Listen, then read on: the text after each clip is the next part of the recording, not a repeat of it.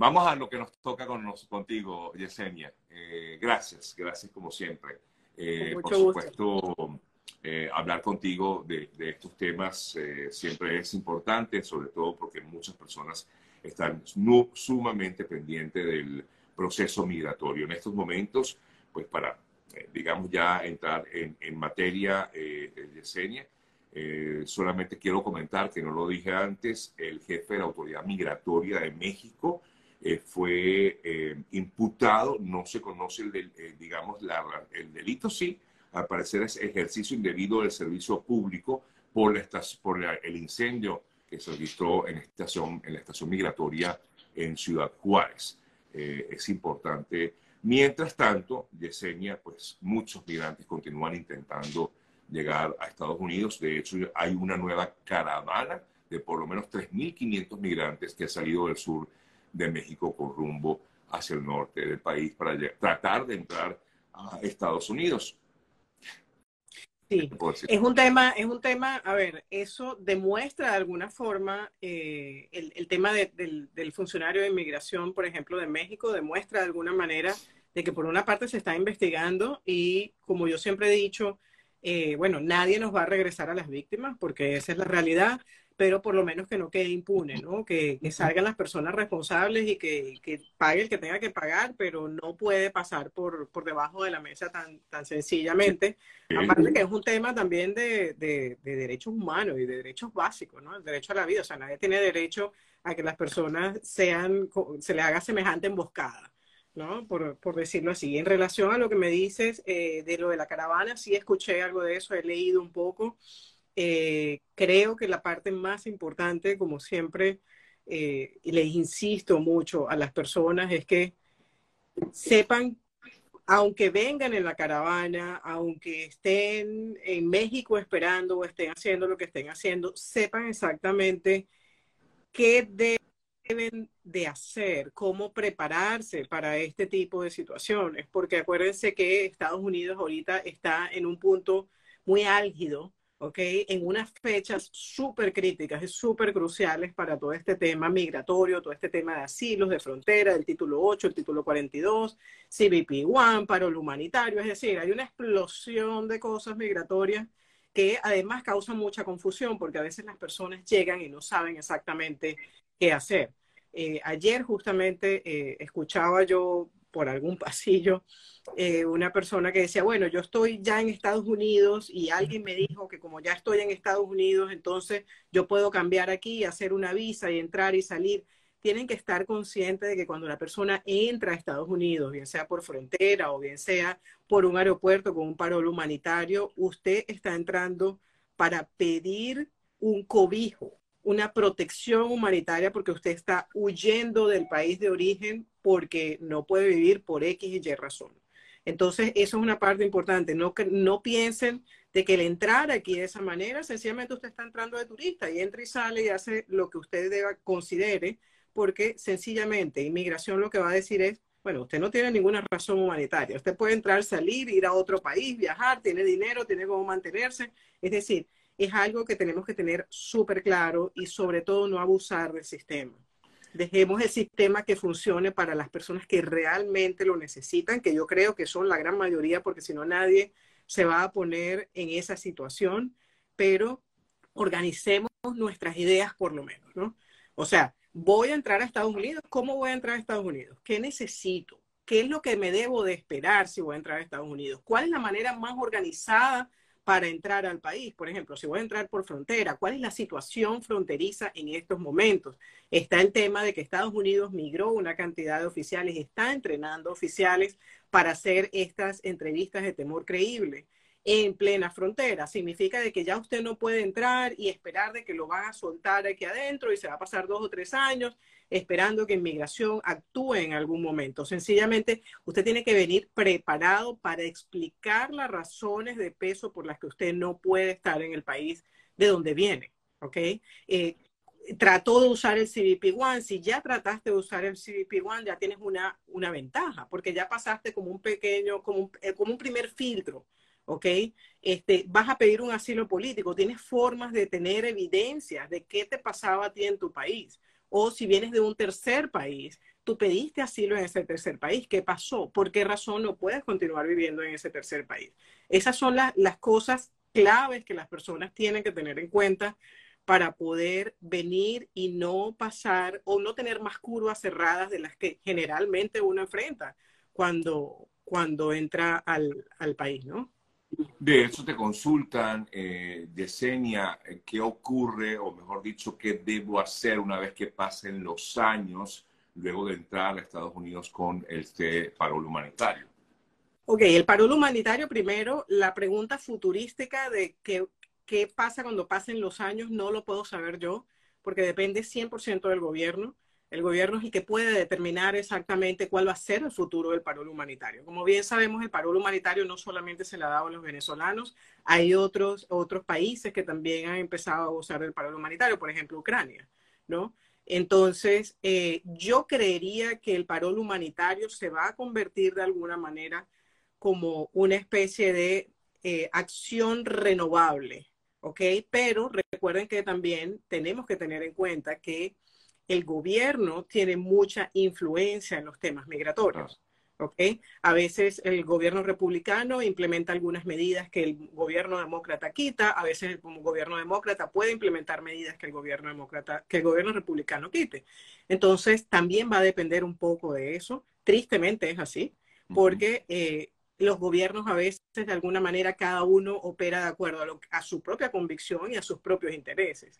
Entonces, el parón humanitario yo creo que va a ser algo que va a quedar renovable por algunos años, no sé cuánto tiempo. Es factible, es nuevo.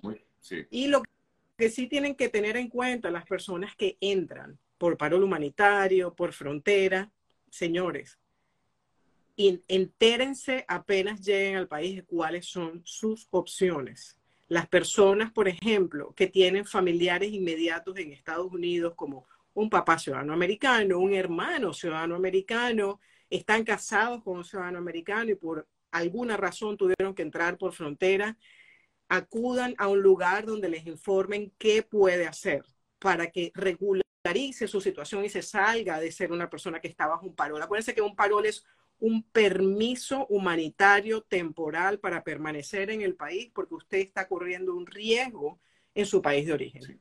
¿Ok? Eh, bueno, aquí hay varios comentarios y preguntas. Eh, por supuesto, la, una de las más eh, comunes, Yesenia, una vez más, es la espera prolongada de muchos ante la aprobación o no de este parol.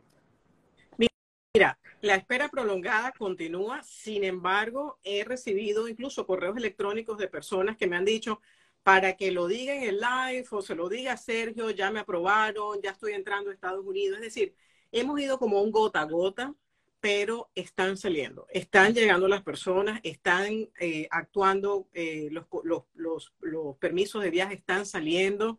Eh, entonces, básicamente, hay que tener un poquito de paciencia. Lo mismo que le hemos dicho muchísimas veces, si tienes información nueva que agregar de tu sponsor, agrégala. Nuevos impuestos, por ejemplo, ahora acaba de cerrar la temporada de impuestos de Estados Unidos, es decir, los sponsors deberían de tener nuevos impuestos acabados de, declarar. Si no, los has, si no los actualizado, actualízalos, súbelos a la página, sé como un poquito proactivo con eso y si ya todo está al día, sencillamente ya lo que, lo que queda es quedarse quieto.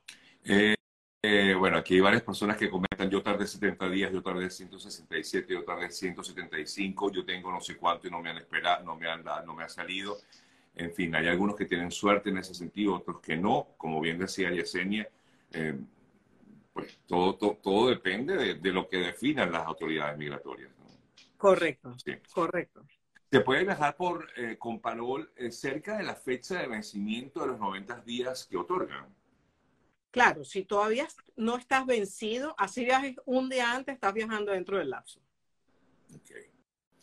Eh, aquí ah, informan eh, o preguntan, a mi familia le aprobaron el parol, pero a mi hijo no le llegó el correo.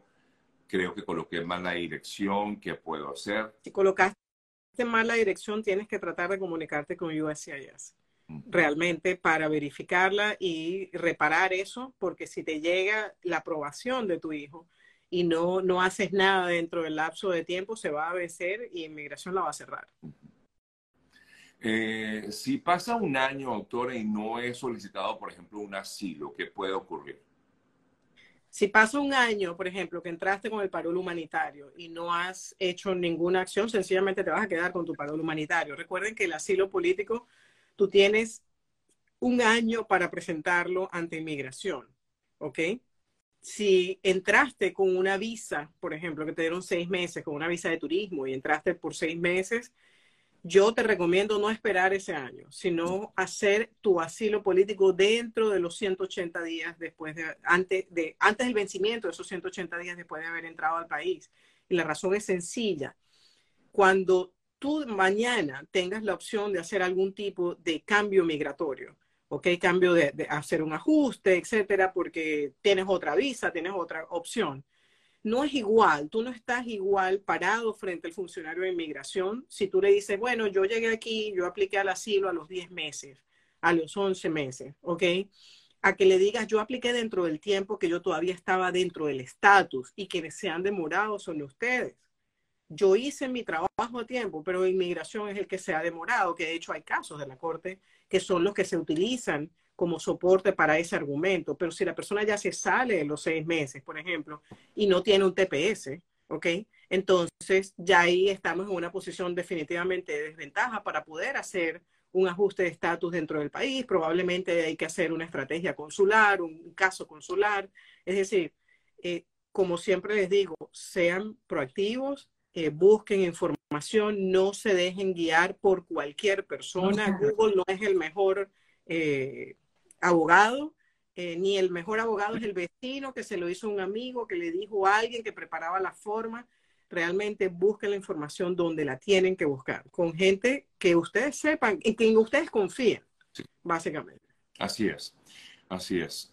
Bueno, aquí hay una pregunta muy general, pero a ver, a ver si de pronto tú puedes eh, orientar a ella o a cualquier otra persona. Aquí comenta alguien, Sergio, ¿cómo puedo entrar a Estados Unidos con mi bebé es peruano? Bueno, puedes entrar, puedes pedir una visa. Me imagino que la persona no tiene visa. Sí, me imagino que claro, está buscando la manera de ver cómo, Exacto. si la persona es venezolana, por ejemplo, y, puede ser beneficiaria del parol humanitario, su bebé, aunque sea peruano, podría ser un beneficiario de ese parol humanitario como ella, con ella como un aplicante principal. Si la persona, por ejemplo, es profesional o se ha destacado dentro de un campo, eh, eh, su carrera o, su profesión o lo que haga, ¿ok? Puede ver opciones, por ejemplo, de visas que le permitan llegar al país de manera con una residencia permanente o con una visa, por ejemplo, una visa O de, de habilidades, con una, puede gestionar si le interesa venir al país a estudiar, puede gestionar una visa de estudiante. Es decir, hay muchas opciones.